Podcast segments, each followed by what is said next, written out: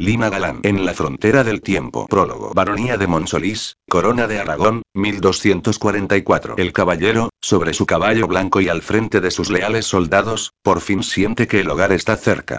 Los bosques de pinos o las suaves montañas daban fe de ello, dejando atrás las vastas llanuras. Rodearon la aldea y su muralla y, sobre la elevación más alta, apareció la gran fortaleza rodeada por la más robusta muralla, como una madre que abre los brazos para proteger a sus hijos. Cruzaron el foso sobre el puente levadizo para entrar en el patio de armas, donde escuderos y pajes se apresuraron a atender a sus exhaustos y polvorientos señores y a sus igualmente fatigadas monturas. El señor de Monsolís, tras bajar de su caballo, alzó la mirada hacia las almenas, como siempre que volvía a casa. Pero, como siempre, nunca encontraba a nadie esperándole. Siempre que regresaba de alguna de las revueltas saracenas o, como en esta ocasión, de una reunión en las cortes, imaginaba, fugazmente, que su dama le esperaba impaciente en alguna de las almenas o sobre el adarve de la muralla. Incluso en ese mismo instante le parecía estar divisando una oscura silueta femenina recortada sobre el rosado cielo del ocaso, con sus ropas y sus cabellos ondulando al viento. Sacudió la cabeza para salir de su ensoñación y volver a la realidad. Se quitó el yelmo y se dejó ayudar por Nuño, su escudero, ofreciéndole sus armas para su limpieza. Todavía con la cota de malla, aunque sacándose él mismo el almófar y la crespina por la cabeza, subió las escaleras de la torre del homenaje para encaminarse a sus estancias privadas. Primero, como tenía por costumbre, saludaría a su esposa, aunque ya sabía de antemano que ella apenas le devolvería el saludo. Ni siquiera le miraría a los ojos. En realidad, pensó, no sabía de qué color eran esos ojos que siempre miraban hacia el suelo. Además, apostaría su vida a que se encontraría flanqueada por sus inseparables guardianas, sus propias hermanas, que, como hermanas mayores del señor y en su calidad de viudas de sendos señores ciertamente notables, se encargaban de la organización doméstica. Algo que a la propia señora del castillo parecía agradarle sobremanera, ya que era más feliz bordando o tejiendo algún tapiz mientras sus cuñadas revoloteaban a su alrededor como si quisieran protegerla hasta de su propio marido. Después de pedir permiso, flanqueó la puerta de la estancia más soleada del castillo, donde un grupo de mujeres bordaban y tejían y suaves murmullos femeninos llenaban el aire, aunque cesaran de repente al advertir la presencia del señor. Sus hermanas, Elvira y Mencía, tan frías como siempre, fueron las primeras en dirigirle algo parecido a una bienvenida. Hermanos saludaron con un movimiento leve de sus cabezas. Hermanas correspondió él. Y seguidamente dirigió su mirada a su esposa, esposa y se inclinó levemente. Amicia pareció mover ligeramente los labios, aunque su marido no estaba seguro si como saludo o como plegaria por su poca deseada presencia. Así que, volviéndose a inclinar, pidió permiso para retirarse y salió para encaminarse a sus propios aposentos. Sí, siempre había deseado volver al hogar, después de batallas o reuniones con nobles o con el rey. Pero cada día que pasaba sentía más un vacío interior y un hueco en su corazón que necesitaba llenar pero que cada vez se hacía más y más grande. Siempre tuvo claro que, como heredero de la baronía, tendría que casarse con la mujer elegida para él. Y así fue. El mismísimo rey Jaime I le había concertado el matrimonio con Amicia de Bearn, para evitar una guerra promovida por el rey francés que llevaba acechando al monarca desde hacía varios años. De esta manera, el rey Jaime seguía dominando el sur de Francia y se aseguraba la fidelidad de su caballero al convertirlo por herencia y por matrimonio en Guillén I de Monsolís y vizconde de Bearn. Guillén recordaba ahora el día de su enlace con Amicia. Nunca se habían visto antes, pero era algo que ocurría muy a menudo y no le importaba especialmente. Pero en el fondo había esperado algo más. Sus propios padres se habían entendido bastante bien. Incluso sus desapegadas hermanas habían tenido unos matrimonios aceptables. Él había imaginado al menos una compañera que esperase su regreso, o para conversar sobre temas cotidianos, como compañía en la mesa y, por supuesto, en su cama. Pero habían sido deseos vanos. Tras un año de casados, no sabía cómo era la voz de su esposa, ni tan siquiera el color de su cabello, que siempre llevaba tapado por un virginal velo blanco, casi tan virginal como ella misma. Ese era otro tema que sí le preocupaba. Ese matrimonio necesitaba descendencia, ya que la falta de hijos podría acarrear un serio problema incluso a nivel político, puesto que el rey Luis intentaría reconquistar las tierras a falta de herederos. Pero hacía ya demasiado tiempo que no visitaba la cama de su esposa. Un rictus amargo se le formó en la boca al recordar la noche de bodas. Su experiencia con mujeres nobles podía ser exigua, pero esa noche intentó comportarse como el caballero que era. Mientras recorría el angosto pasillo envuelto en su propia sombra proyectada por la luz de las antorchas, recordó. Recordó la cámara nupcial, en la más completa oscuridad, con solo un pequeño atisbo de la silueta de su esposa metida en la cama y tapada hasta la barbilla. Él, colocándose encima, mientras ella, rígida como una tabla, recitaba una letanía de oraciones. Después de esa noche vinieron varias más, en las mismas condiciones y sin resultado de embarazo tras varios meses. No era de extrañar. Pensaba que un acto realizado con tanto miedo y aversión no podría dar nunca como fruto un hijo. Guillem entró en sus aposentos privados y suspiró cansado.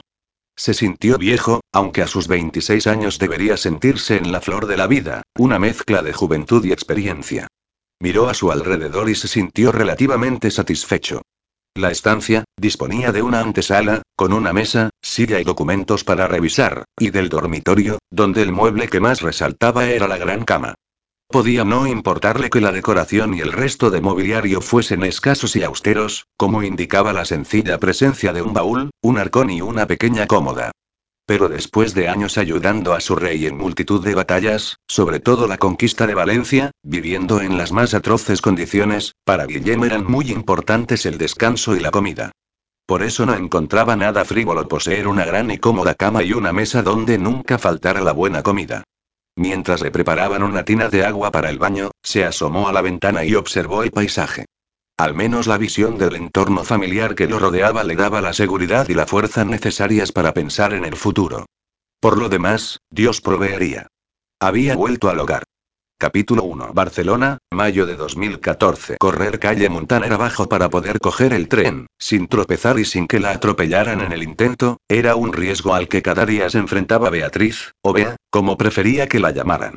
Bea trabajaba en un hospital de esa zona como enfermera y se consideraba afortunada de tener una profesión que le encantaba y por haber conseguido un puesto para los tiempos que corrían.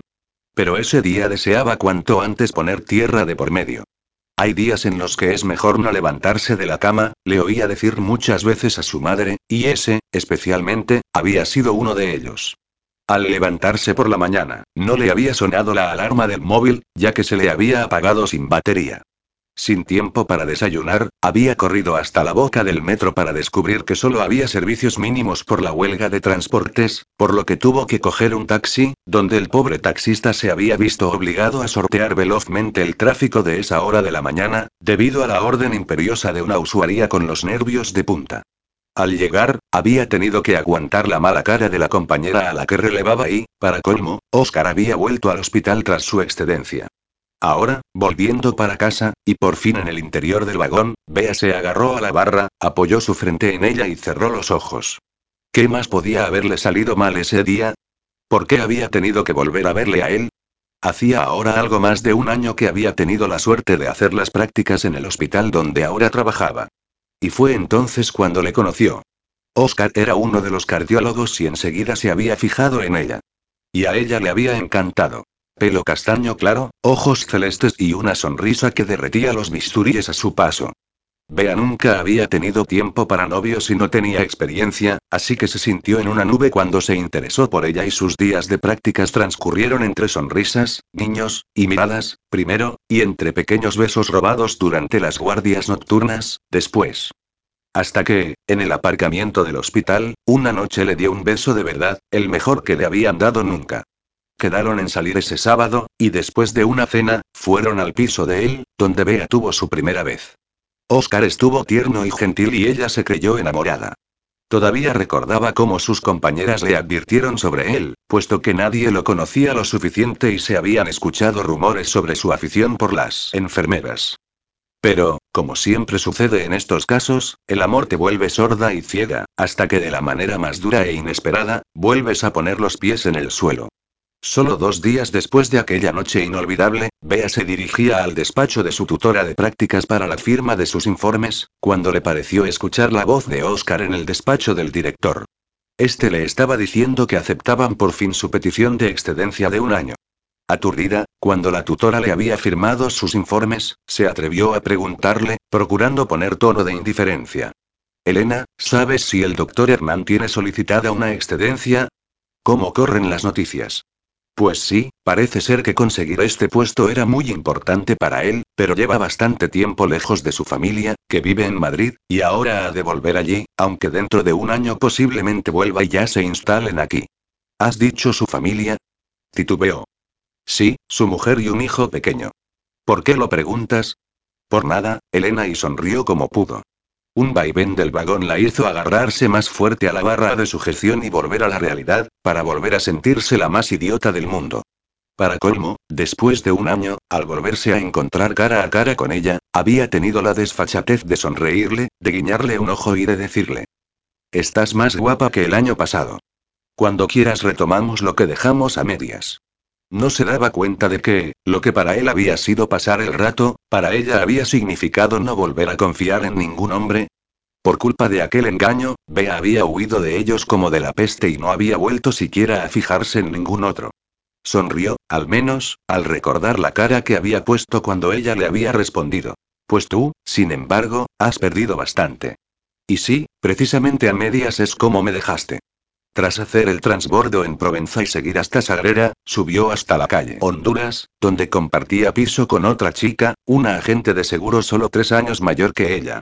Hacía un par de años que Bea había contestado al anuncio de Raquel pidiendo una compañera de piso para compartir gastos y se habían entendido enseguida, por lo que ya eran tan amigas como compañeras. En cuestión de carácter eran la noche y el día, pero a veces resulta mejor para complementarse. Raquel era más seria, pero no se pensaba mucho las cosas, mientras que Bea analizaba mucho más cualquier cuestión y era bastante más risueña. Mientras Raquel era un desastre con las tareas domésticas, Bea era capaz de ordenar el piso al mismo tiempo que limpiaba y metía la ropa en la lavadora y en la secadora, todo ello en tiempo récord. Sus dotes de organización eran posibles gracias a la experiencia adquirida en su propia casa, donde, después de muchos años siendo hija única, sus padres habían tenido dos hijos más y, siendo adolescente, ya se había visto rodeada de pañales, juguetes, biberones y demás parafernalia de dos bebés con solo 15 meses de diferencia entre ellos. Y esa había sido, principalmente, la razón por la que Bea había decidido independizarse, ya que en su casa le era imposible estudiar, dormir de día cuando tenía turno de noche o simplemente tomarse un descanso. Al fin y al cabo, si quería visitar a su familia no tenía más que coger un tren y en cuestión de un par de horas ya estaba allí.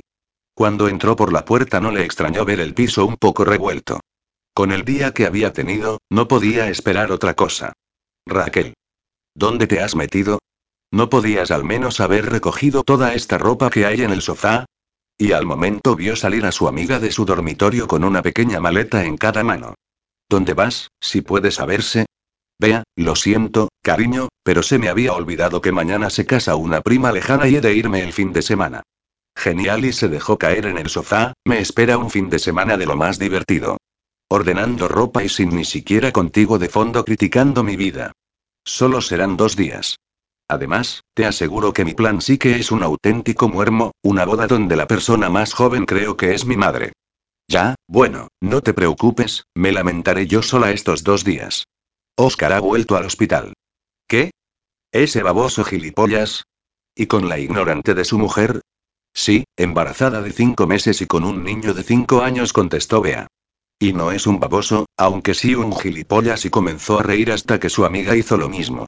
Y encima me ha vuelto a proponer que nos liemos y siguieron las dos a carcajada limpia cuando Bea contó la respuesta que le había soltado. Siento mucho no poder seguir conversando contigo, comentó luego Raquel, para darte algunas ideas de cómo acabar con tíos como ese, pero tengo que irme ya. Yo también lo siento. Y no te preocupes, ya hablaremos a la vuelta. Hasta el domingo. Bea se recostó en el sofá con los ojos cerrados, rodeada por el desastre de ropa que le había dejado su amiga.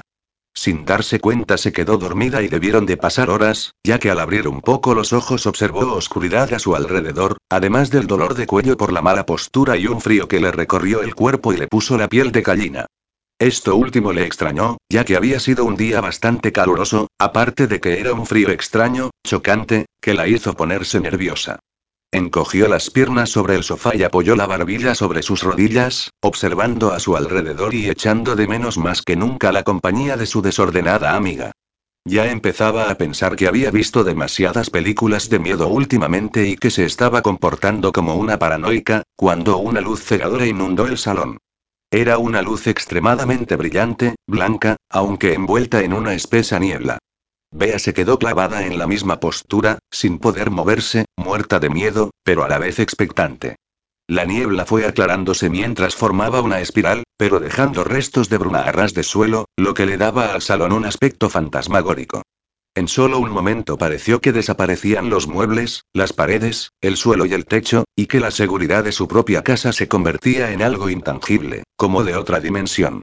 El sumón del terror le llegó a Bea cuando de tres espirales que se deshacían en el aire, surgieron tres figuras masculinas. Eran tres hombres, dos de ellos más mayores, con túnicas y barbas blancas, que a Bea le recordaron a Panoramix, el druida de los cómics de Asterix. El tercero era más joven, y parecía más un guerrero, con barba y cabello de color castaño, con una túnica marrón que le llegaba por las rodillas, una capa roja y cinturones y sandalias de cuero marrón. Este era más bien del tipo Eric Bana en su papel de Héctor en Troya. Hola, Beatriz saludó el primero de ellos. No tengas miedo.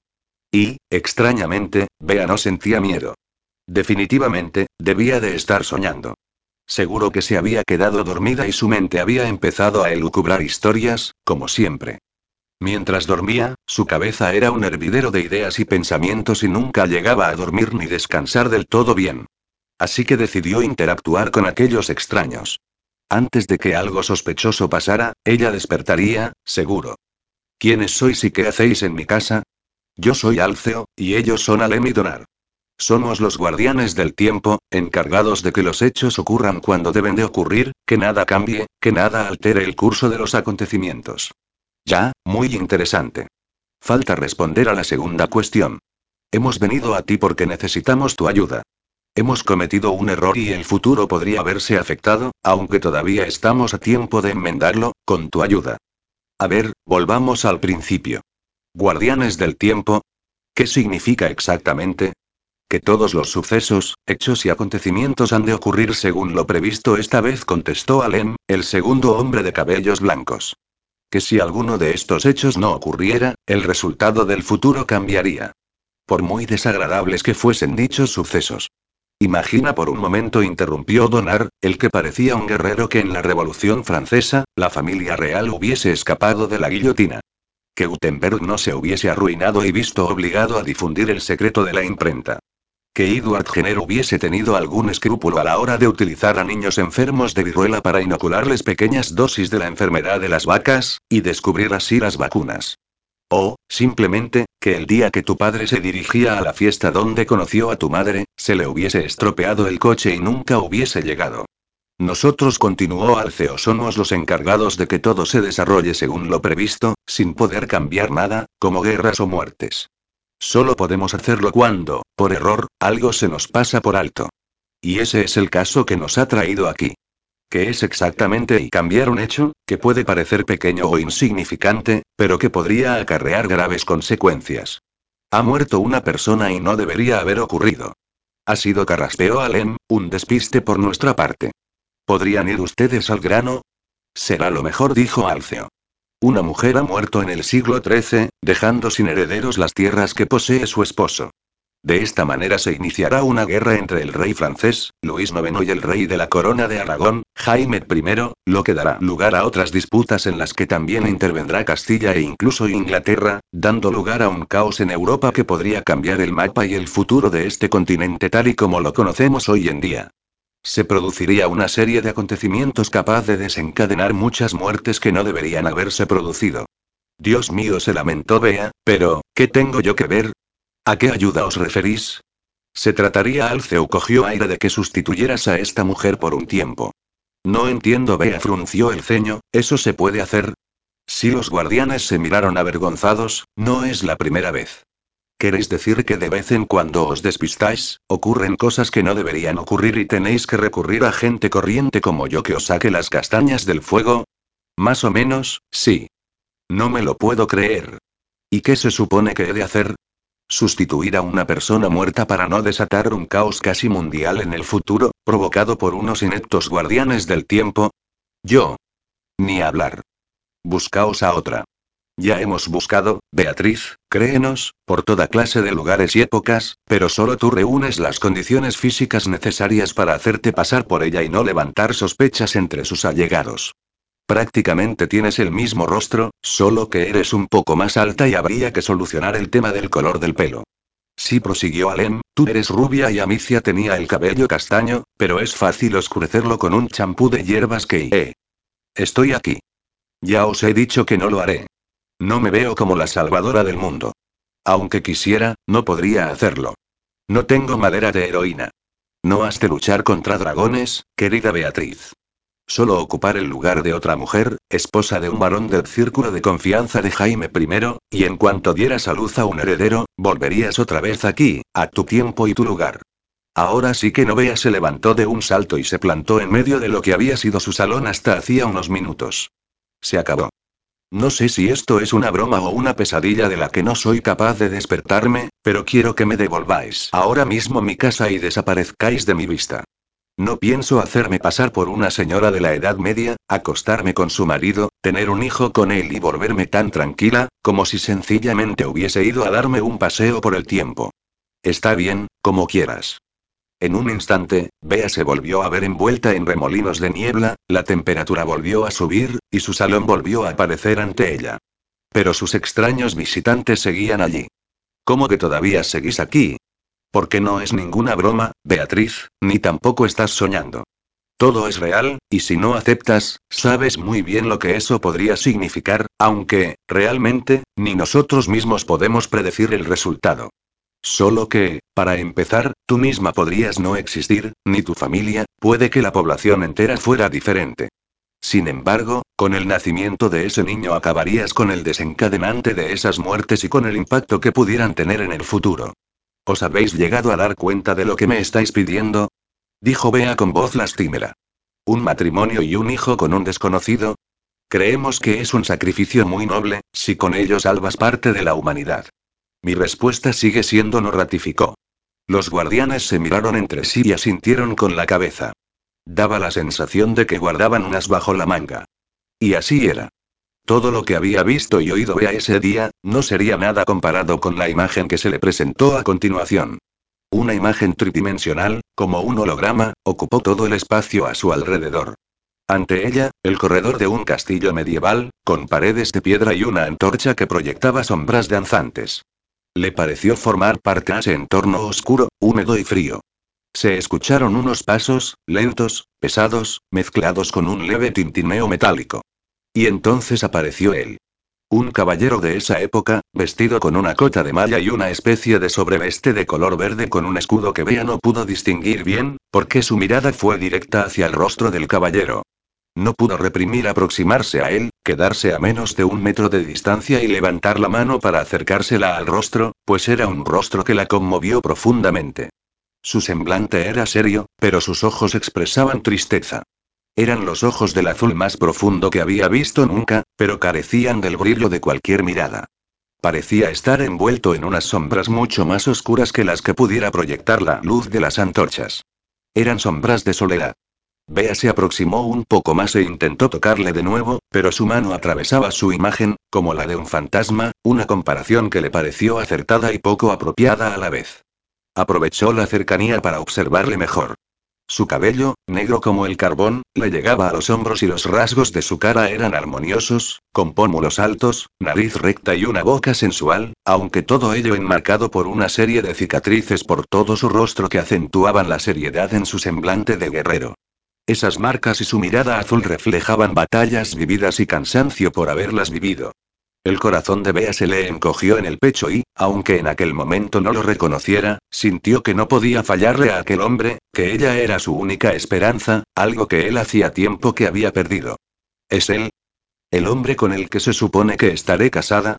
Preguntó Bea a los guardianes sin darse la vuelta y sin abandonar la imagen del caballero. Si se le acercó Donar hasta quedar justo tras ella, él es Guillem, barón de Monsolís y vizconde de Bearn. En la imagen que estás viendo, su esposa aún no está enferma, pero en pocos días cogerá unas fiebres desconocidas y morirá. ¿Cómo lo haríais? Me refiero a la sustitución. Hemos de coger justo el momento de su muerte. En ese instante tú ya habrías sido transportada y el cambio se efectuaría en un segundo, sin que las personas de su entorno puedan percatarse de nada. ¿Ella, ha de morir? Sí, eso no podemos cambiarlo. Cuando tú llegues, ella ya habrá expirado su último aliento. Tendréis que explicarme cosas sobre ella, su marido, las personas que conoce, por supuesto. El cambio se ha de realizar en una hora exactamente. Disponemos de ese tiempo para ponerte al día. No es mucho tiempo, se lamentó Bea. ¿Y volver? ¿Cuánto tardaría en volver? ¿Qué pasará cuando mi familia y la gente que conozco me echen de menos? No te preocupes. Lo que allí representen meses, aquí habrá significado dos días como mucho. El domingo por la tarde estarías de nuevo aquí. Si aceptas. Bea siguió con la mirada la figura del caballero que ya desaparecía al fondo del corredor. Guillem. El mundo entero podría necesitar su ayuda y ella solo lo hacía por él. Aceptaría esa locura solo por él, porque quería devolverle a ese hombre la ilusión y la esperanza. Quería quitar de su mirada la tristeza y la soledad que lo envolvían. Aunque ella se dejara el corazón, y algo más, en el intento. Está bien, señores, acepto, dijo mientras la imagen del interior del castillo se evaporaba tras ella.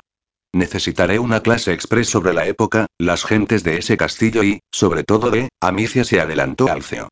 En los próximos meses serás, te comportarás y pensarás como Amicia, señora de Monsolis y de Bearn. Escucha con atención, capítulo 2. Castillo de Monsolís, 1244. Ya no podía soportar por más tiempo la espera en esa oscura habitación, donde su esposa yacía moribunda, rodeada de los murmullos de las oraciones que las mujeres susurraban a su alrededor, y donde ni sanadores ni hombres de Dios podían hacer ya nada más que rezar por el alma de Amicia. Hasta las paredes del gran salón parecían oprimirle y las tablas del suelo ya no soportarían más sus pasos arriba y abajo, así que fue él mismo al establo a por su montura, se subió en ella de un salto y salió velozmente del castillo, atravesando el patio y el puente para dirigirse al bosque más cercano. Nada más llegar al primer grupo de pinos y encinas, Guillén bajó de su caballo, antes incluso de que éste llegara a pararse del todo. Iba vestido únicamente con una túnica y calzas, aunque no se había descuidado de coger su espada y envainársela en el lado izquierdo de su cinturón, aparte de una daga en el lado derecho de la cual no se desprendía nunca. Miró al cielo y apoyó una rodilla sobre el suelo cubierto de pinaza. Rogó perdón al Señor, pues se sentía culpable por el más que seguro fatal desenlace de su esposa. Señor, perdóname, comenzó su plegaria. Sé que no he sido un buen esposo. Tal vez, si me dieras la oportunidad, trataría de intentar conocer mejor a mi esposa, entenderla. Sé que en estos últimos tiempos, mi cuerpo ansiaba el consuelo que solo una mujer puede darme, y que, a menudo mis pensamientos se llenaban de imágenes lujuriosas. Pero prometo enmendarme y entregarme más a la oración y a la lucha, a entrenar con mis hombres y a emplear todo el ardor de mi cuerpo en la batalla y en la defensa de mi hogar y mis gentes. Desde que Amicia había caído enferma, Guillén se sentía culpable, ya que en los días que precedieron a las fiebres, había intentado un acercamiento con su esposa, intentando hacerle comprender la importancia de un heredero, aunque interiormente sabía que llevaba una doble intención, ya que visitar la cama de su esposa, que para ella era un suplicio, podría alejar de su mente ideas tales como desahogarse con cualquier tabernera de la aldea. Siempre estuvo seguro de que respetaría los sagrados votos del matrimonio, pero era un hombre, y necesitaba una mujer. Mientras seguía orando, sintió el trote de un asno, sobre el que montaba su escudero y pensó que vendría a comunicarle la muerte de Amicia. Varón. Mi señor. Gritaba Nuño. La señora. La señora. Dime, Nuño dijo compungido Guillén levantándose del suelo, ¿se la llevó ya el señor? No, mi señor. La señora está bien. Ha sido un milagro. Un milagro. ¿Cómo que está bien? Ha mejorado temporalmente, quieres decir. Ha mejorado del todo, mi señor. Se ha levantado de la cama y ha pedido a todo el mundo que se marchara de sus aposentos. Tenía buena cara y les ha pedido a las señoras Elvira y Mencía que le prepararan su ropa que deseaba tomar el aire. ¿No le parece un milagro, mi señor? Ciertamente. Vamos, volvamos al castillo, que quiero contemplar ese milagro por mí mismo y se montó en su caballo con el corazón en un puño. ¿Habría escuchado Dios sus plegarias por fin? Cuando vea, ahora Amicia, se había visto rodeada de toda esa gente rezando en aquella asfixiante habitación, decidió que lo mejor sería decirles a todos que la dejaran con sus cuñadas y se marcharan con el pretexto de querer tomar el aire. Elvira, solícita, invitó a marcharse al párroco, curandero y demás plañideras, que habían pasado del llanto a la alegría que les proporcionaba la mejora de su señora. Amicia sabía que debía seguir teniendo buen trato con sus cuñadas, aunque le recordaran a un par de cuervos rondando a su presa. Por favor, quisiera vestirme, les pidió. Solo llevaba puesta una camisa, que había sido blanca en algún momento, y que le llegaba a los tobillos. Por supuesto. Aquí tienes tus ropas, contestó una de aquellas mujeres, con su serio semblante avinagrado. Sí, gracias, solo que me gustaría ponerme un vestido un poco más alegre. Al fin y al cabo debo festejar que estoy viva, esperaba que ese hecho les hiciera reaccionar. Las mujeres hicieron un severo gesto con su boca por la extraña petición de su sumisa cuñada, pero Amicia no pensaba ponerse ninguno de esos vestidos de monja de clausura por nada del mundo. Ya hacía bastante concesión al taparse su bonita cabellera con ese horrible velo. Tal y como le habían aconsejado los guardianes, su bonito cabello rubio era ahora de un brillante color castaño gracias a un jabón que tendría que recordar usar cada vez que se lo lavara. Mis queridas cuñadas, ¿qué les parecería este vestido de color azul? Era el único con un poco de color entre aquella maraña de ropajes, todos de tonos marrones, bastos y sin gracia. Las mujeres accedieron de mala gana y la ayudaron a ponerse el vestido que, pese a no ser nada del otro mundo, tenía un bonito color azul medianoche que le favorecía más que cualquiera de los otros que le habían preparado. Le taparon el cabello con un velo celeste y se calzó unas suaves zapatillas de piel. Y ahora, hermanas, recordadme qué suelo hacer yo a estas horas del día, dijo con voz cantarina. Ya se encontraba un poco más animada y estaba dispuesta a seguir el plan del día. Querida niña, normalmente a estas horas sueles proseguir con tu tapiz, pero creemos que debes estar aún muy débil y deberías guardar reposo. Ah, no, ni hablar. Quiero decir, que me apetecería proseguir con mi tapiz. Amicia solo quería una excusa para salir de aquella oscura habitación que ya había pedido que ventilaran. Aunque fuera a tejer un tapiz. Y aunque no tuviera ni idea de tejer ni de nada parecido. Se encaminaron las tres hacia la parte suroeste del castillo, mientras Amicia, maravillada, observaba todos y cada uno de los detalles. Se encontraba, pese al objetivo final, en el cual ahora no quería ni pensar, nada más y nada menos que en un castillo del siglo XIII. Recorrió largos pasillos y se cruzó con algunas personas, aunque todas bajaban la mirada al ponerse a su altura. Estaba deseando salir fuera y contemplar la vida que bullía en el exterior, pero tendría que tener paciencia. Sería un poco sospechoso que de repente empezara a correr como una loca para poder ver de cerca todos los detalles que estaba deseando tener delante de ella. Entraron por fin en la habitación de la que ya le habían hablado los guardianes, donde se suponía que Amicia pasaba la mayor parte de su vida. No sabía cómo se las iba a arreglar sin tener ni idea de bordar y menos de tejer un tapiz, pero ya se le ocurriría algo.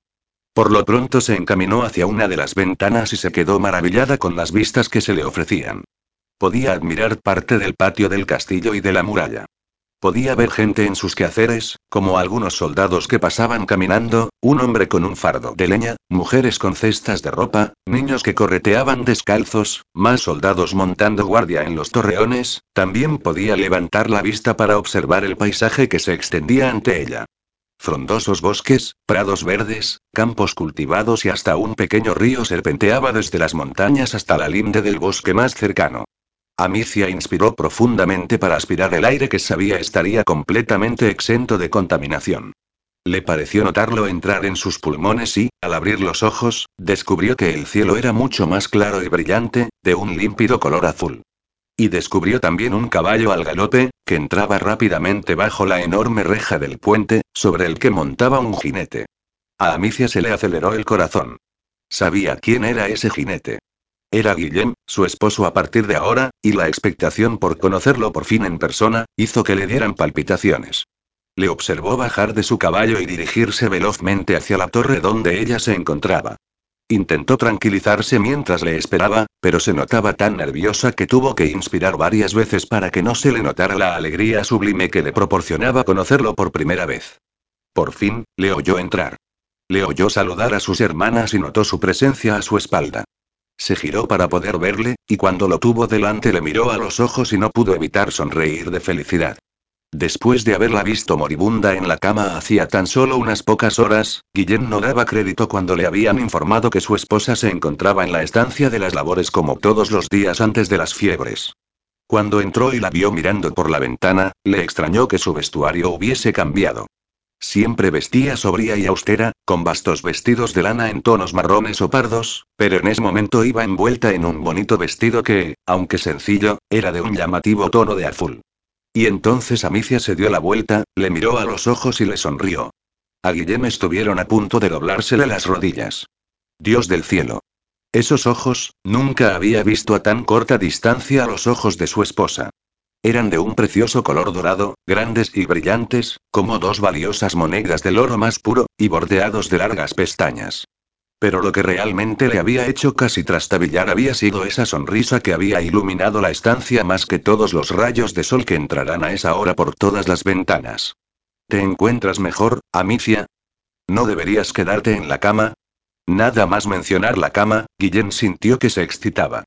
Debido a su frustración sexual, últimamente tenía demasiadas imágenes eróticas en su cabeza, pero esta era la primera vez que esos pensamientos eran con su propia mujer. ¿Por qué nunca le había mirado directamente para poder deleitarse en la visión de sus ojos?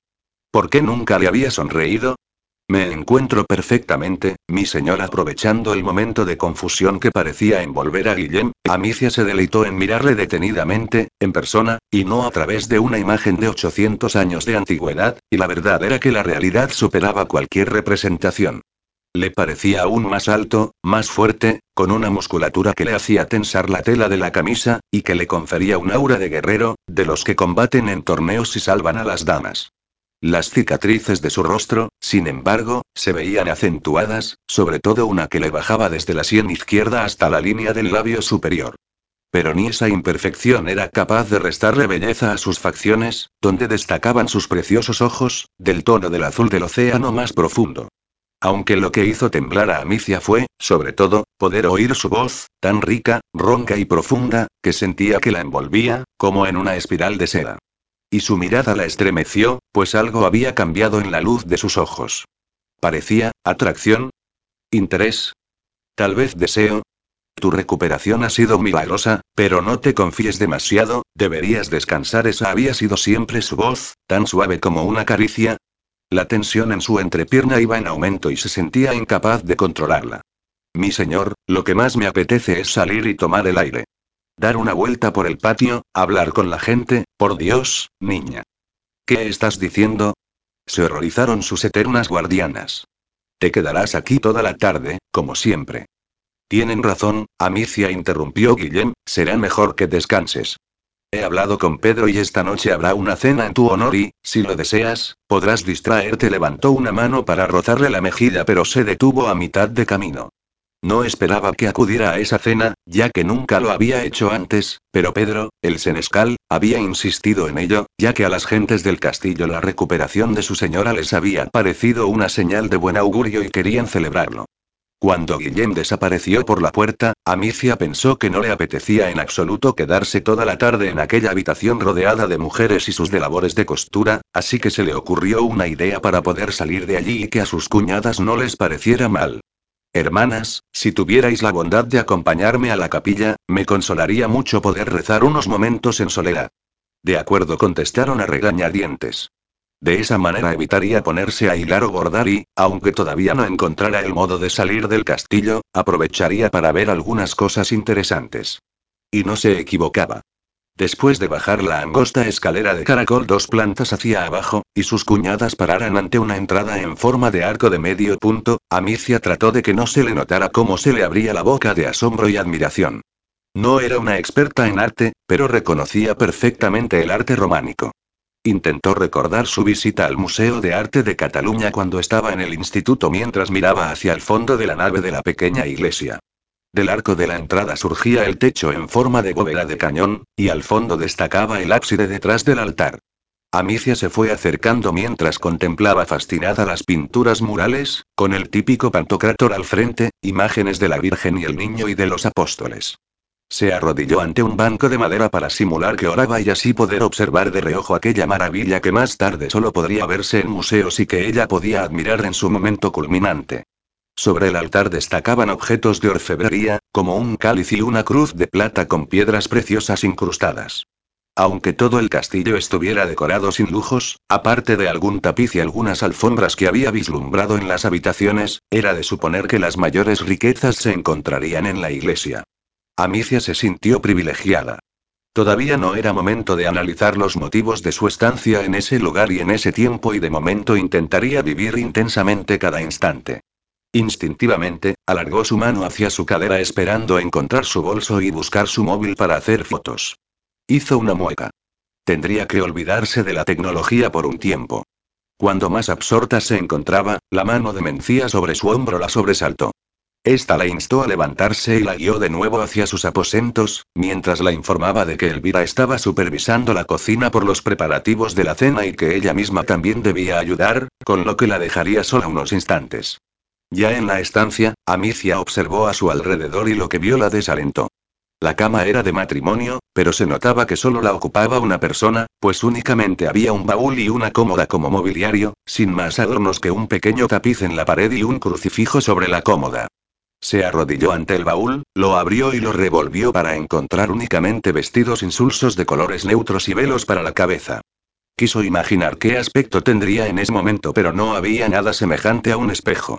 Siguió rebuscando en el fondo del baúl y por fin tocó algo metálico. Cuando lo sacó se quedó maravillada ante la pequeña joya, con filigranas de plata, el típico espejo de una princesa de cuento. Pero al mirarse frunció el ceño. No le gustaba la idea de tener que taparse su bonita cabellera, larga y ondulada en las puntas. Así que se quitó el velo, justo en el momento en el que entraban sus cuñadas y la miraban cenudas. Amicia, no puedes quitarte el velo.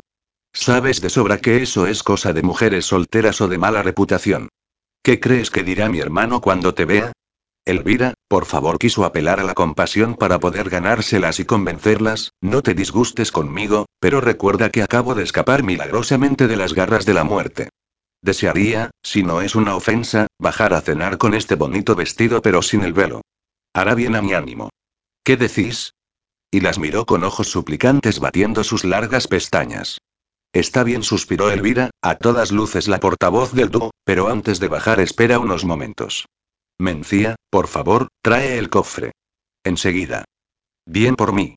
1 a 0 al cabo de unos minutos, Mencía apareció en la habitación con un cofre, que abrieron, y comenzaron a sacar objetos de su interior. En primer lugar apareció una especie de bolsa o escarcela que prendieron en su cintura, lo mismo que una pequeña daga con diversas piedras incrustadas. Luego sacaron una diadema, forrada en brillante tela de un tono de azul parecido al del vestido y bordada con hilos de oro. Se la colocaron sobre la cabeza, haciendo que el pelo se le apartara ligeramente del rostro. Amicia corrió hacia la cómoda, sobre la que había decidido dejar el espejo como adorno, y se miró en él. Le gustó tanto el resultado, que la sonrisa dibujada en su rostro conmovió incluso a sus cuñadas. Aún con sus sempiternas vestiduras negras y sus serios semblantes, pareció vislumbrar por un momento, que una ligera sonrisa asomaba en la comisura de sus rígidos labios. Nunca te habías interesado por estos objetos. Ni siquiera has preguntado jamás por ellos, sabiendo que forman parte del regalo de boda que te hizo tu esposo, junto con ese espejo y el peine a juego, y el resto de vestidos. ¿Tengo más vestidos? preguntó ilusionada. Por supuesto. Tu ajuar era muy completo, con vestidos, complementos, zapatos y ropa interior. Amicia sintió calidez en su pecho al imaginar a Guillema haciendo esos regalos a su esposa. Pues que los fueran desempolvando, que ella no los dejaría en el fondo de un baúl. Comenzaron a bajar las tres y se dirigieron al salón principal. Se había hecho tarde y los comensales ya estaban sentados en largos bancos de madera a un lado y otro de las mesas. Varios fuegos ardían en las diversas y enormes chimeneas. Los sirvientes entraban y salían por la puerta llevando bandejas y más bandejas de comida. Una gran algarabía inundaba el ambiente. En la parte más alejada, los soldados y sus mujeres daban buena cuenta del vino y la comida, y más cerca del señor del castillo se ubicaban las personalidades más importantes. Estaba claro que a ella ya no la esperaban, puesto que al lado de su marido no quedaba apenas hueco para tres personas. Así que, irguió su barbilla y se dispuso a tomar su lugar. Lo que no esperaba fue el silencio súbito que se instaló de repente. Docenas de pares de ojos se posaron en ella, pero los suyos solo encontraron los de Guillem. Mientras se iba acercando a él, no podía desviar la vista del azul profundo de aquellos ojos. creyó leer en ellos sorpresa y admiración al mismo tiempo. Él se levantó y cedió el lugar a sus hermanas y a su esposa. Cuando se encontraron los dos de pie, uno al lado del otro y se miraron, el resto de personas pareció desaparecer como por arte de magia para ellos dos. Amicia sintió que su cuerpo se estremecía y cobraba vida mientras se dejaba devorar por el fuego azul de aquella mirada. Alguien les habló y reaccionaron sentándose rápidamente, aunque fueron conscientes en todo momento del roce de sus cuerpos por muchas capas de tela que hubiese entre ellos. La persona que había al otro lado de Guillem llamó su atención y este se giró para contestarle, lo que dio un respiro a Amicia y a su desbocado corazón. Pensó que, con tantos acontecimientos, no recordaba cuándo había sido la última vez que había comido y se encontraba hambrienta. El olor de la carne asada hizo que le rugiera el estómago y pudo ver de reojo cómo Guillén sonreía, por lo que, sin pensárselo dos veces, le dio un cogazo en el costado. ¿Qué pasa? ¿Tú nunca has tenido hambre? Te recuerdo que he estado enfermo. Será capullo, por supuesto que sí se giró hacia ella y comenzó a partirle trozos del asado con su daga. Pero, ¿qué ha pasado con lo de mi señor? Amicia se quedó muy quieta. ¿Habría metido la pata al tutearle? Tranquila, Amicia. Nunca había escuchado mi nombre de tus labios y me complace mucho el sonido de esa voz tan rica, reverberó en los huesos y en la piel de Amicia. ¿Quieres más asado? No, gracias, contestó ella carraspeando ligeramente. Si no te importa, me apetecen también las frutas que aún no me ha dado tiempo a degustar. Por supuesto. Guillén le acercó diversas clases de frutas, ya que se disfrutaban como entrante, siguiendo el orden que había adquirido el cocinero en su tiempo con los árabes del sur, en Córdoba.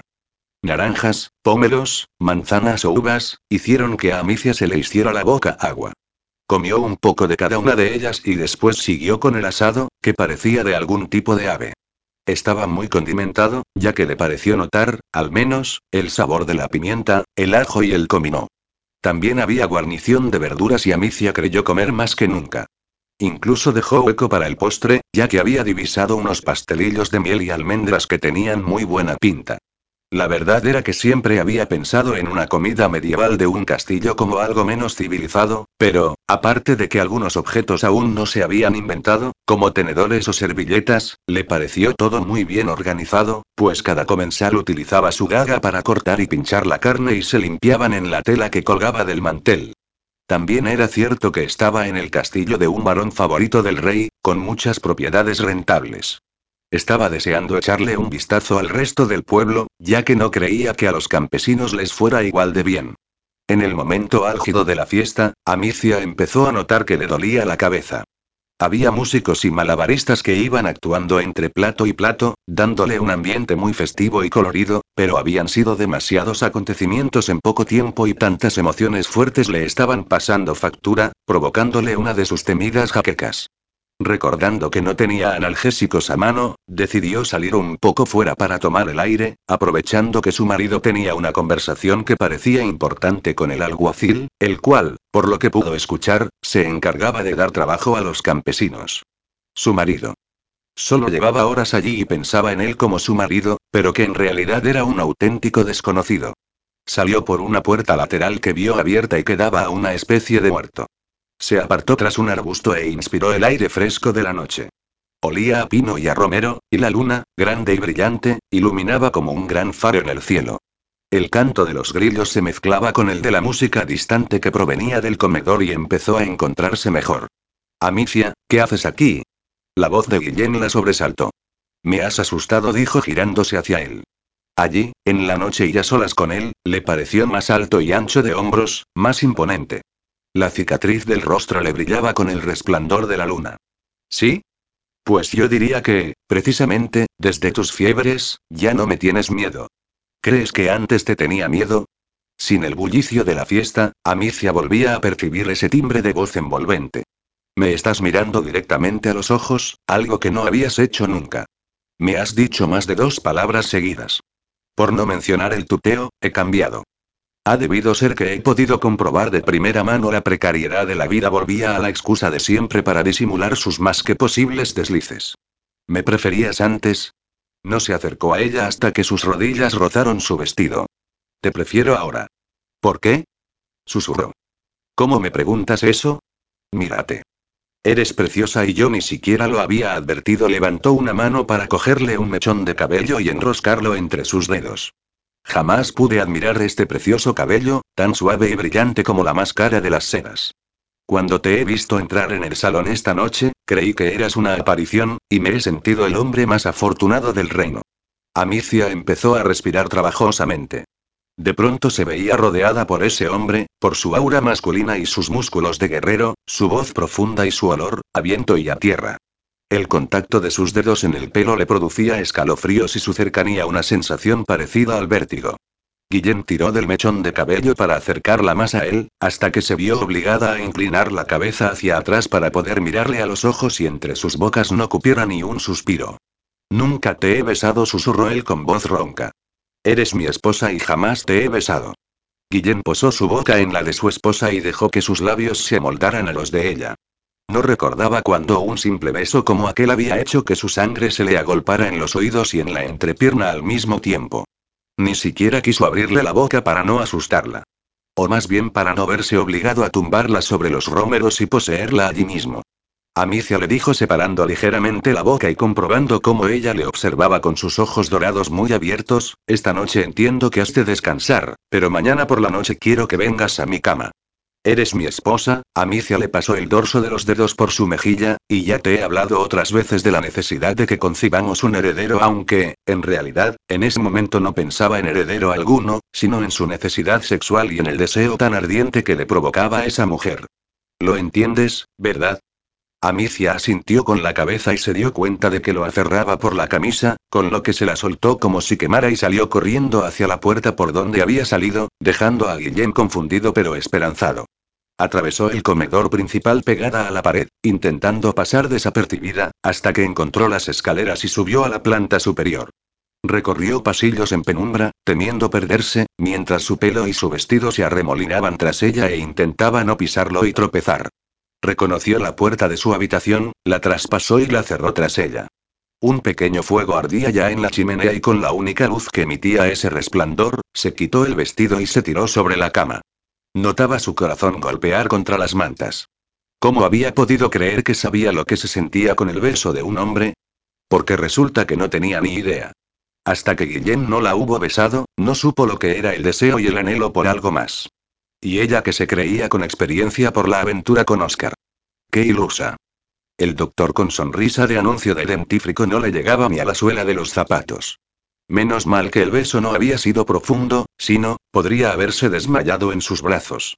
¿Y había accedido a acostarse con él la noche siguiente? ¿A estar los dos desnudos y hacer el amor con él? ¿En tan solo 24 horas?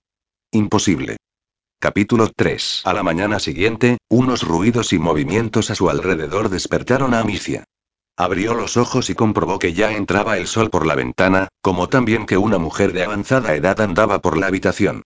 Intentó recordar las explicaciones de los guardianes. Era Inés, su niñera.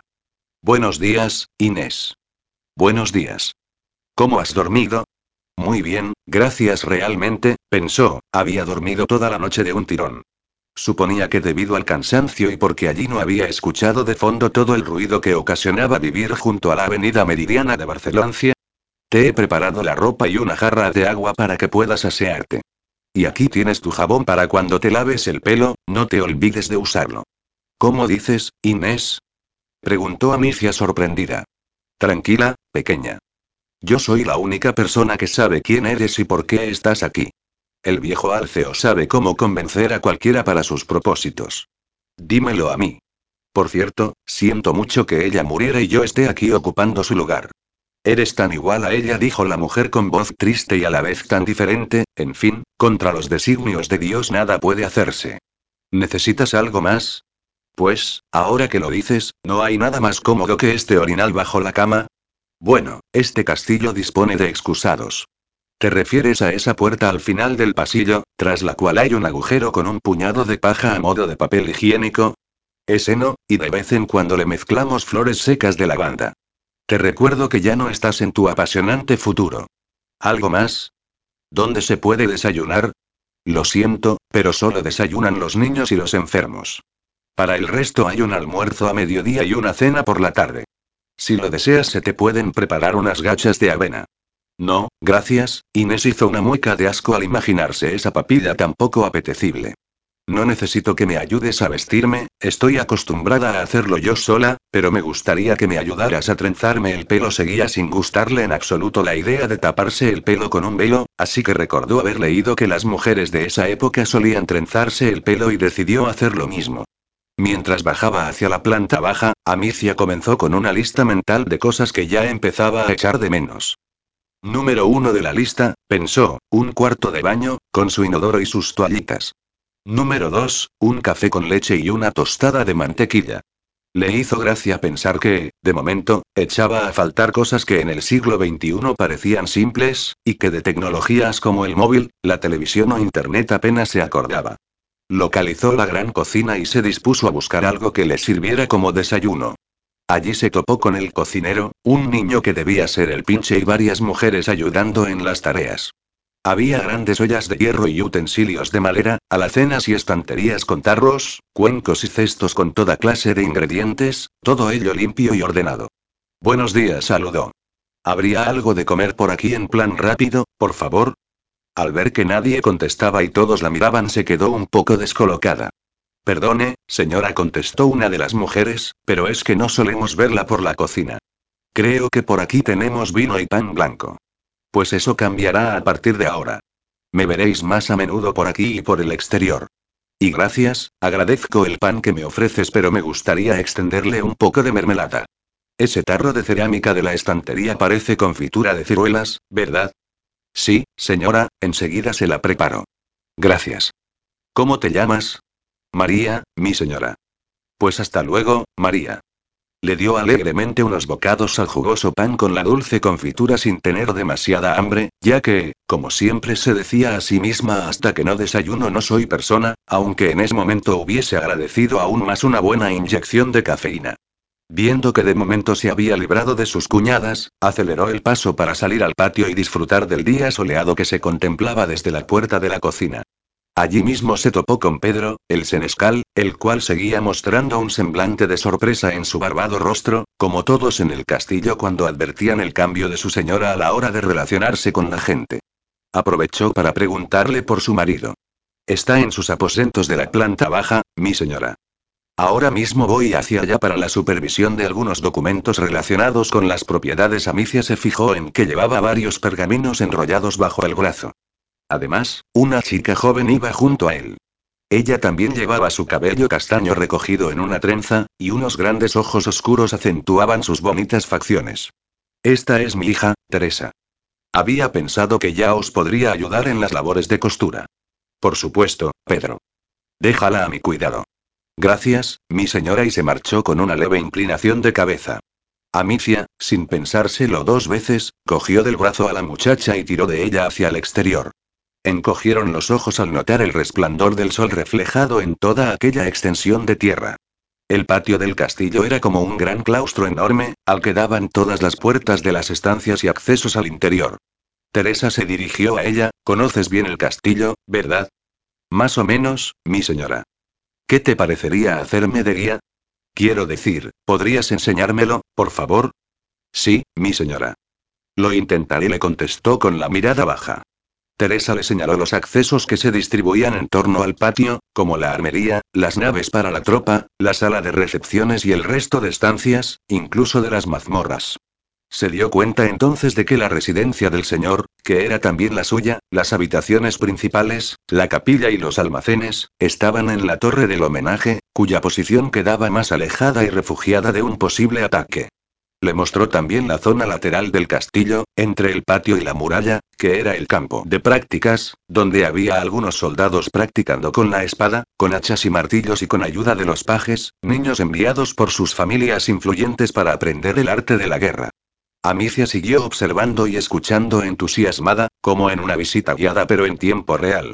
Pudo comprobar cómo también había algunas edificaciones de madera, como las caballerizas, las viviendas de los artesanos, sirvientes o soldados, y le maravilló poder contemplar la herrería, donde el herrero, en su fragua y con su delantal de cuero, forjaba espadas y otras armas o herramientas. La vida allí se le antojó a Amicia bastante tranquila, aunque al fijarse de cerca en las personas, también pudo apreciar sus pieles tostadas y ajadas por el sol debido al trabajo duro al aire libre y con largos horarios de sol a sol. Las mujeres trabajaban en el huerto, acarreando agua del pozo y cuidando de los niños. Los hombres trabajaban en sus oficios, cuidaban de los caballos, o transportaban leña. Amicia sintió la necesidad de ayudar, acostumbrada como estaba a hacerse sus propias tareas. Pero hubiese resultado excesivamente sospechoso, así que se contentó con saludar y conversar brevemente con todas aquellas personas que, a pesar de todo, parecían felices en su vida sencilla.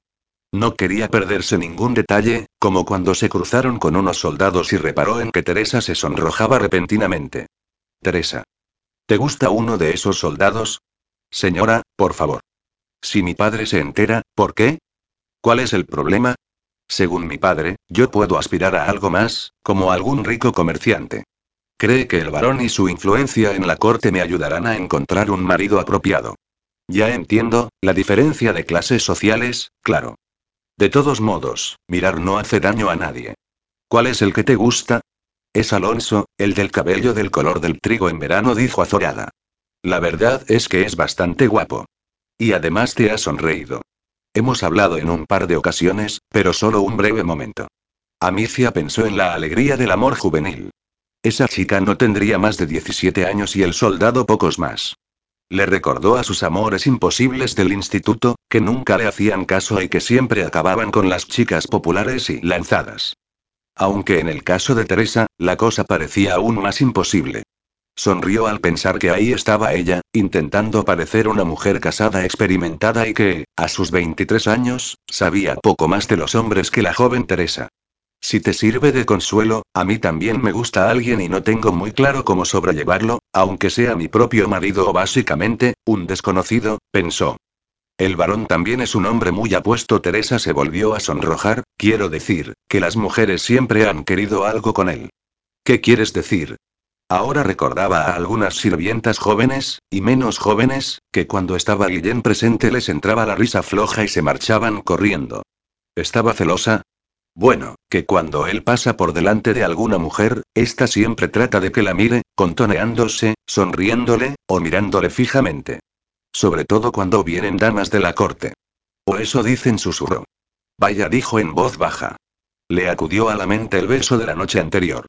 En realidad no habría pensado en otra cosa si no se hubiese distraído con su paseo turístico. Y volvió a pensar en la propuesta de Guillem y en su consentimiento. Se le aflojaron las rodillas de nuevo al imaginarse en la cama con él. Durante ese día coincidió poco con él. Afortunadamente. Ni siquiera durante el almuerzo, ya que, después de su paseo con Teresa, la localizaron sus cuñadas y ya la tuvieron monopolizada. Comió un estofado con verduras que le sentó maravillosamente bien y después durmió un poco a instancias de Elvira. De momento podía librarse de seguir con su tapiz alegando cansancio y dolor de cabeza. Al anochecer le fue más difícil evitar a Guillem. Este le lanzaba de vez en cuando, si se cruzaban, miradas intensas y llenas de promesas. Y Amicia se vio en una disyuntiva. ¿Cómo decirle a tu marido que todavía no quieres sexo con él porque no lo conoces o porque tú no eres quien dices ser en realidad? Inaceptable. Pero, de momento, y para salir del paso, se le ocurrió una idea. Esperaba que no se enfadara demasiado con ella. Capítulo 4. Guillén colocó dos copas sobre la mesa y las llenó de vino. Esperaba impaciente la visita de su esposa como nunca lo había hecho. Reconoció sentirse nervioso y turbado, aunque desechó rápidamente la idea y se bebió de golpe una de las copas. Pensó en cómo había cambiado su reacción frente a su esposa y sonrió la de su esposa con él. Hacía pocos días, había llegado a la resolución de mandar al diablo sus votos matrimoniales y cabalgar hasta el pueblo en busca de cualquier mujer con la que desahogar su cuerpo duro y frustrado. Pero la enfermedad de Amicia había desbaratado sus planes, haciéndole sentir culpable, pero de igual modo había servido para cambiar en su esposa la percepción de las cosas. La había observado más vivaz, habladora y directa. Incluso más humana, como renacida. Habían sido varias las personas que le habían advertido del cambio. Además, desde su punto de vista como marido y como hombre, el cambio también la hacía más hermosa y sensual. Ahora lo miraba y le hablaba, aunque todavía tímidamente. Esperaba que la intimidad con ella también cambiara durante esa noche. Descubriría también esa misma noche la contemplación de su cuerpo desnudo, el tacto de su piel y de su cabello diseminado por la cama. Le parecía poder saborear su suavidad y su olor a flores, mientras ella le miraba con sus preciosos ojos dorados. Se bebió la otra copa de vino y las volvió a llenar las dos. Amicia tardaba demasiado y empezaba a impacientarse. Después de varios paseos por la estancia y varias copas de vino, decidió que acudiría él mismo a los aposentos de ella. Cuando quiso entrar comprobó que la puerta estaba cerrada por dentro. Dio un par de golpes y enseguida se abrió. Pero para su sorpresa, no fue Amicia quien abrió, sino Elvira, flanqueada por su otra hermana, Mencía. Su esposa se encontraba sentada sobre el borde de la cama y lo miraba con cara de turbación. Amicia, ¿qué sucede? Llevo tiempo esperándote en mis aposentos, tal y como acordamos anoche. Tu esposa no se encuentra bien, interrumpió Elvira. Hermana, te agradezco tu preocupación, pero ahora mismo no os necesito para nada. Esto es entre mi esposa y yo. Sabes que siempre hemos cuidado de ella, hermano, así que ya puedes marcharte y se colocó delante de Guillem. Aparta, Elvira. Esto no es de tu incumbencia. Ella y yo quedamos en que esta noche vendría a mi cama y por Dios que vendrá a mi cama. Eres un bellaco lascivo, Guillem dijo Elvira mirándole de frente. Pocas personas se enfrentaban al varón de Monsolís sin recibir su merecido. ¿Bellaco lascivo? Malditos sean todos los infiernos, hermana. Es mi esposa y ha de cumplir como tal, cosa que no hace desde hace meses. ¿Preferís que busque consuelo en otra parte? Fuera de aquí, Guillén dijo apretando los dientes Elvira. ¿Es eso lo que deseas, esposa? Dijo mirándola. Pues así será. Y se fue de allí a grandes zancadas, mientras Amicia cerraba los ojos y se sentía el mayor de los fraudes. No durmió nada durante esa noche, así que decidió levantarse aun cuando hacía poco que había amanecido. Arregló su habitación de forma instintiva, acostumbrada como estaba a hacerlo, y bajó a la cocina. Ya había bastante gente trabajando allí y se dirigió directamente a María, la sirvienta que la había atendido el día anterior. Decidió que ese día le iría bien un poco del vino especiado que bebían casi todos por allí. Cuando María se lo ofreció en una copa, Amicia hizo una mueca al olerlo y, sobre todo, al bajarle por la garganta, aunque notó un calor agradable que le asentó el estómago. Al salir al patio se encogió ligeramente. El sol todavía estaba bajo y aún no calentaba lo suficiente. Le preguntó por su marido a un soldado que pasaba por allí. El varón y el resto de la tropa entrenan a estas horas en el campo de prácticas, mi señora, antes de que el sol caliente demasiado. Recordaba dónde se ubicaba el lugar destinado al entrenamiento. Incluso podía escuchar el sonido de los metales al chocar y los gritos de los hombres. Nada más llegar allí, Amicia se paró en seco al observar a todos esos hombres con sus musculosos torsos desnudos y sudorosos en un festival de testosterona. En el lugar más alejado, varios arqueros practicaban el tiro con arco, utilizando como blanco unos sacos rellenos de paja clavados en postes de madera. Otro grupo practicaba con la espada por parejas. Y el tercer grupo la dejó sin aliento. En medio de un círculo de hombres, Guillem les iba retando, uno a uno, a enfrentarse con él. En ese preciso momento estaba atacando a un pobre soldado sin piedad, como si le fuera la vida en ello, hasta que lo tuvo acorralado contra el polvoriento suelo y le puso la punta de la espada en el pecho. Siguió retándolos a todos y siguió haciéndoles morder el polvo a todos. Levantaba la pesada espada con exagerada facilidad, dibujando círculos en el aire, como en una danza a la vez macabra y sensual. En uno de esos giros, Guillem observó de reojo la presencia de su esposa. Aprovechó para conceder unos minutos de descanso y para beber agua a sus soldados y se dirigió hacia ella. ¿Qué haces aquí, Amicia? Sabes de sobra que tengo terminantemente prohibido la presencia de cualquiera en este lugar, incluida la tuya. Cuando estuvo a un palmo de ella, a Amicia se le secó la boca de forma alarmante. Ese torso musculoso, con toda esa extensión de piel sudorosa que parecía tensarse espectacularmente en los músculos de los brazos, del pecho y del abdomen, lo miró embobada, sintiendo un leve cosquilleo en los dedos por las ganas que tenía de tocarlo, y darle consuelo al percibir la multitud de pequeñas heridas sangrantes que se repartían por su cuerpo y que se superponían al resto de las cicatrices antiguas. Recordó, por un instante, los cuerpos formados en los gimnasios, depilados y morenos de rayos uva de su propia época. No había comparación posible. El cuerpo de Guillén sería la envidia de cualquier hombre y un premio para cualquier mujer. Guillén la seguía mirando, con los ojos entrecerrados, respirando afanosamente y con el largo cabello pegado al cráneo por el sudor. Desprendía un olor varonil, que le pareció a Amicia mucho más embriagador que el perfume más caro. ¿Por qué me miras así, Amicia? Y la agarró por el brazo para alejarse de allí al percibir las miradas interesadas de sus hombres. ¿Así, cómo? le dijo ella soltándose abruptamente de su mano. Veo deseo en tus ojos. Me miras como si quisieras que te llevara ahora mismo a la cama y te arrancara las ropas. Después de lo de anoche, ¿a qué demonios estás jugando? No sé de qué me hablas. Solo había venido a disculparme, pero parece ser que tú solo ves lo que quieres ver. No me gusta que jueguen conmigo, le dijo agarrándola por los hombros y cerniéndose sobre ella hasta llegar a taparle el sol con su ancha espalda. No estoy jugando contigo, Guillem le dijo ella en voz baja. Solo quería decirte que lo siento, que aún no me encuentro del todo bien y que tengas paciencia conmigo. ¿Más? gritó él. ¿Más todavía? No, Amicia. Ya no me queda más. Soy un hombre y has sobrepasado el límite de mi paciencia. A partir de ahora no deberás de preocuparte de que te acose. Eso se acabó. ¿Y el tema del heredero? Nada más acabar la frase se arrepintió de haberla dicho. ¿Es eso lo único que te importa? Pues resulta que a mí ya no. Así que vete buscando a otro a quien mirar, a ver si te da lo que andas buscando, que debe de ser algo que yo no tengo y se pegó media vuelta para seguir con su entrenamiento. Y para desahogarse de su frustración. Amicia se quedó allí, pasmada, mirando cómo se alejaba, admirando la anchura de su espalda y la estrechez de sus caderas, enfundadas en unos pantalones pegados a su cuerpo como una segunda piel. Volvió de nuevo hacia el castillo, pensando cómo arreglar el desaguisado.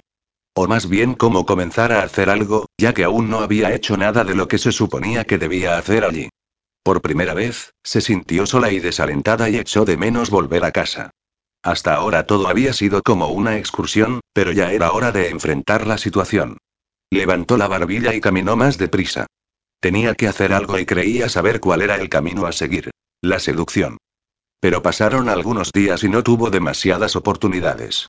Su marido siempre se levantaba al alba para entrenar y después arreglaba asuntos con Pedro o se marchaba al pueblo a supervisar los productos, las cosechas o los problemas legales sobre robos o disputas.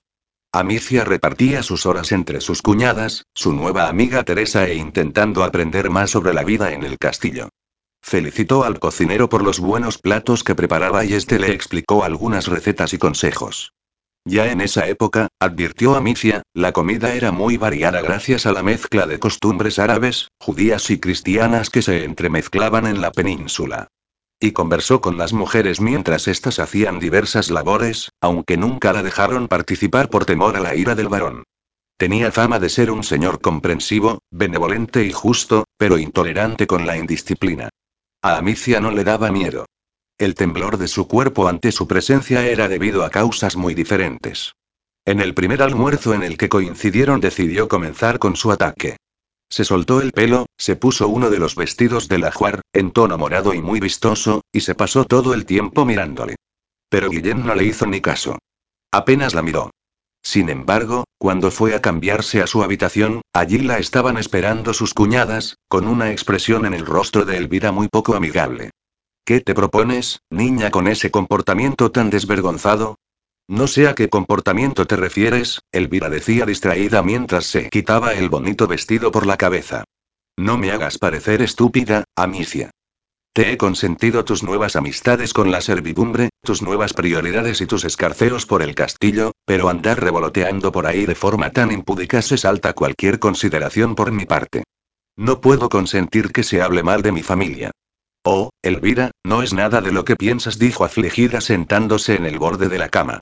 Lo único que pretendo es que mi marido se fije en mí. No creo que eso se pueda considerar vergonzoso, ¿no?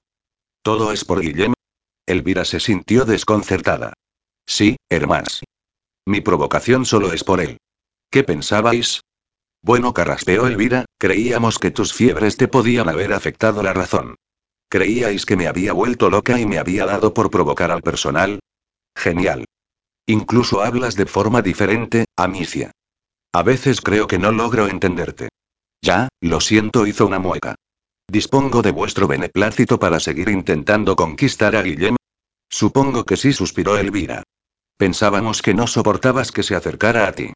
Hasta ahora habíamos hecho lo que nos habías pedido, que era mantenerte alejada de él. ¿Por qué no tratasteis de disuadirme? ¿Por qué no me hicisteis ver que debía estar junto a mi marido? No lo sé, dijo pesarosa Elvira. Supongo que te veíamos tan temerosa, tan indefensa, que llegamos a pensar que nuestro hermano no te trataba bien. Guillem me trata bien. Y juraría que siempre ha sido así. Ni por un momento hubiese dudado de él. Pondría la mano en el fuego por él.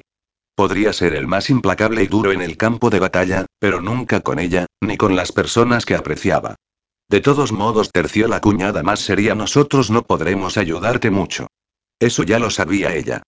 Y también sabía algo que en su momento se le había olvidado comentar a sus queridos guardianes del tiempo. Que le habían encomendado la misión de seducir a un guerrero, cuando ella era la más inexperta de las mujeres de su tiempo. De todos modos se irguió, ella era una mujer moderna e inteligente del siglo XXI y sería capaz de lograrlo, pues hasta el metal más duro se acaba fundiendo. El primer paso sería no desalentarse y seguir insistiendo. O eso creía ella. En esos momentos necesitaba más que nunca algunos consejos. Número 3 en la lista de cosas que he hecho de menos, en este caso, personas. Raquel, mi madre, mis compañeras de trabajo, que tienen mucha más experiencia que yo, y les encantaría darme clases de cómo ligarse a un tío en una hora. Pero tenía que intentarlo. Esta vez iría más poco a poco y con más seguridad. Empezaría por interesarse por los asuntos de Guillem, así que en cuanto coincidió a su lado en una de las comidas, intentó encontrar algún tema de conversación interesante. ¿Cómo van los asuntos en la corte? Preguntó Amicia cuando observó a su marido distraído comiendo un sabroso estofado de conejo. ¿En la corte? Sí, bueno, he oído que el rey Jaime sigue teniendo algunos problemas para repartir su herencia en un nuevo testamento. Sí, eso parece. Guillén se sorprendió por la facilidad con la que su esposa le hablaba de temas que jamás le habían interesado ni un ápice. Después de nacer su tercer hijo varón, parece ser que su esposa, la reina Violante, le sigue atosigando con ese tema, para poder beneficiar a sus hijos por encima del primogénito que tuvo con Leonor, su primera esposa. Supongo que es normal, que una madre quiera lo mejor para sus hijos.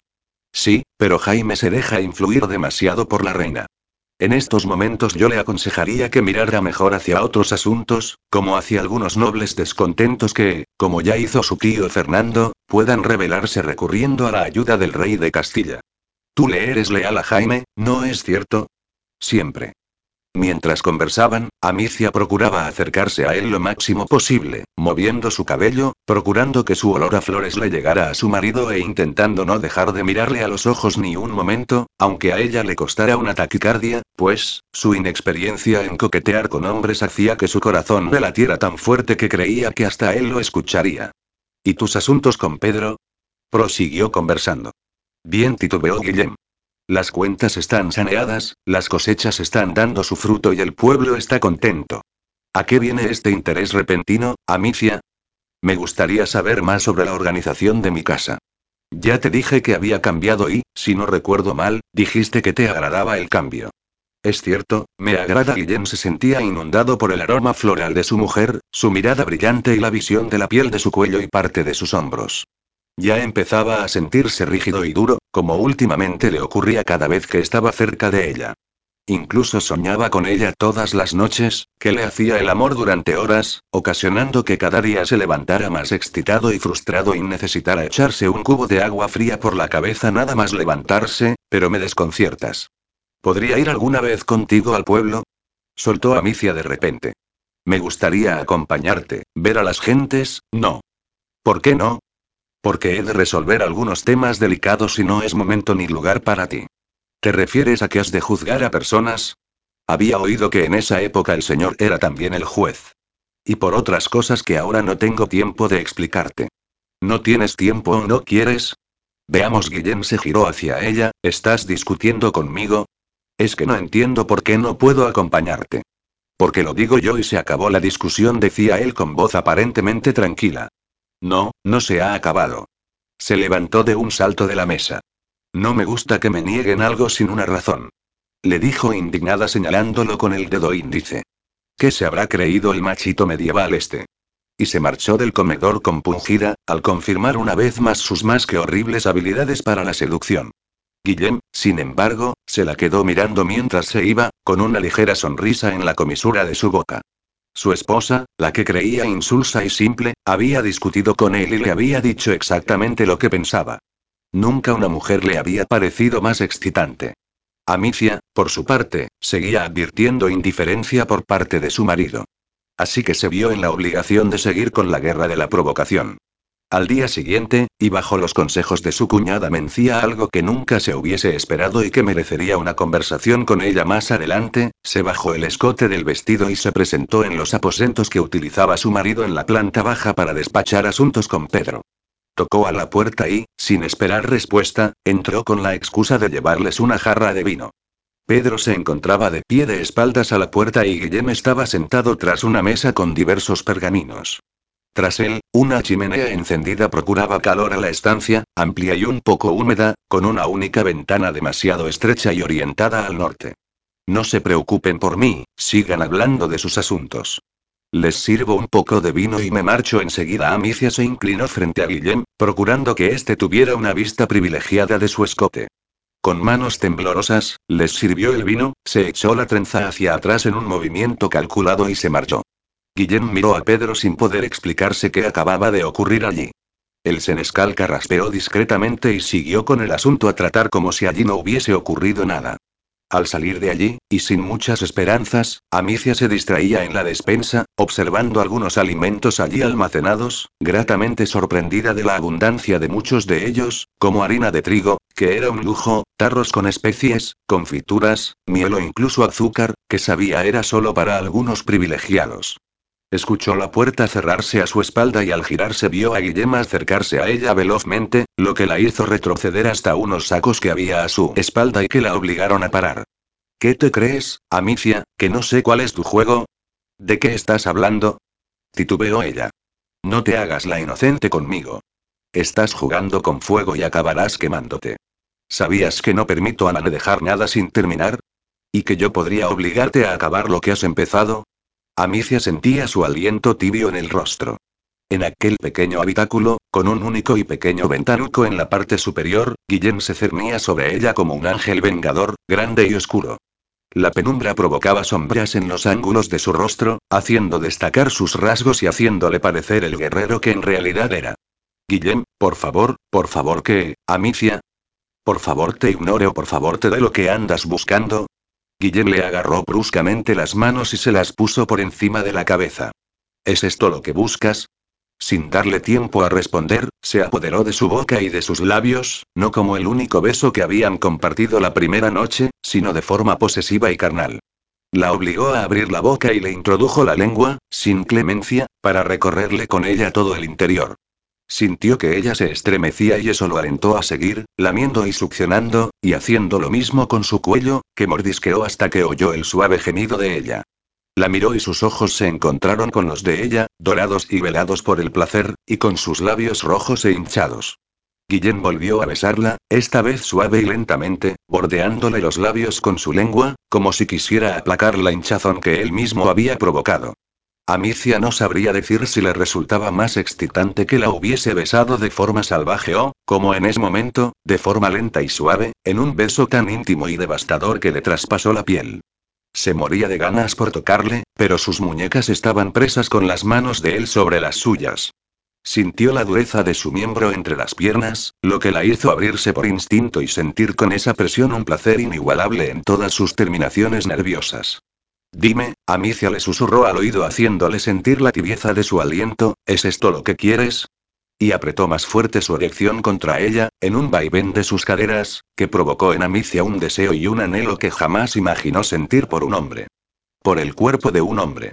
Guillem, suspiró. Abruptamente, Guillem se separó de ella, le soltó las manos y dio un paso atrás. Amicia creyó por un instante que alguien le había arrancado una parte de su cuerpo al sentir tan inesperadamente la falta de su calor. Guillem. ¿Qué sucede, querida esposa? ¿Algún problema? Abrió la puerta y antes de marcharse le dirigió una mirada ominosa. De aquí en adelante te lo pensarás antes de no acabar lo que empieces. Y de jugar conmigo. No vuelvas a hacerlo, Amicia y se marchó. Con su corazón todavía latiéndole violentamente en el pecho, y con el deseo ardiente aún recorriéndole las venas, Amicia se dejó caer sobre los sacos de harina de la despensa. Por primera vez fue consciente de estar fuera de su tiempo y su lugar, pero al mismo tiempo se le hacía insoportable pensar en dejar aquel castillo, aquellas personas y, sobre todo, a Guillem. Quería volver y quería quedarse, una mezcla de nostalgia y de esperanza. Se imaginó a sí misma caminando sobre el alambre de un funámbulo, con el miedo a caerse a uno u otro lado y sin saber realmente hacia dónde preferiría hacerlo. Sintió un revuelo en el exterior. Se levantó, se alisó el vestido y salió a enfrentar el futuro que allí le quedara. Capítulo 5. Una importante visita llegaba a Monsolís. Era algo habitual recibir invitados y visitantes en los castillos de los varones, debido al sistema nómada de las cortes, y por ello los habitantes de dichas moradas ya tenían claro cómo actuar frente a una visita inesperada. Amicia se había apresurado a salir de la despensa y en cuanto tropezó con Teresa en medio de aquel tropel de personas que iban arriba y abajo, le preguntó a qué se debía todo aquel alboroto. Viene hacia aquí el noble Sancho de Luna, caballero y fiel vasallo del varón y del rey Jaime. Le acompaña parte de su familia y otros caballeros. Gracias, Teresa. Ven conmigo a ver si podemos ayudar en algo. Pero entraron en la cocina, siempre tan ordenada, y ahora con una docena de personas allí trabajando diligentemente, cuidando los fuegos con los asados, las ollas con las salsas y preparando verduras, bizcochos y tartas de frutas y frutos secos. Salieron de allí para encaminarse a la sala de recepciones, donde multitud de criadas subían ropas de cama a las habitaciones y un grupo de sirvientes se afanaban en ofrecer a los visitantes jarras de agua y paños para sus abluciones después del cansancio y el polvo del camino. El noble Sancho de Luna se acercó a Guillem en cuanto lo divisó entre la concurrencia y lo saludó afectuosamente.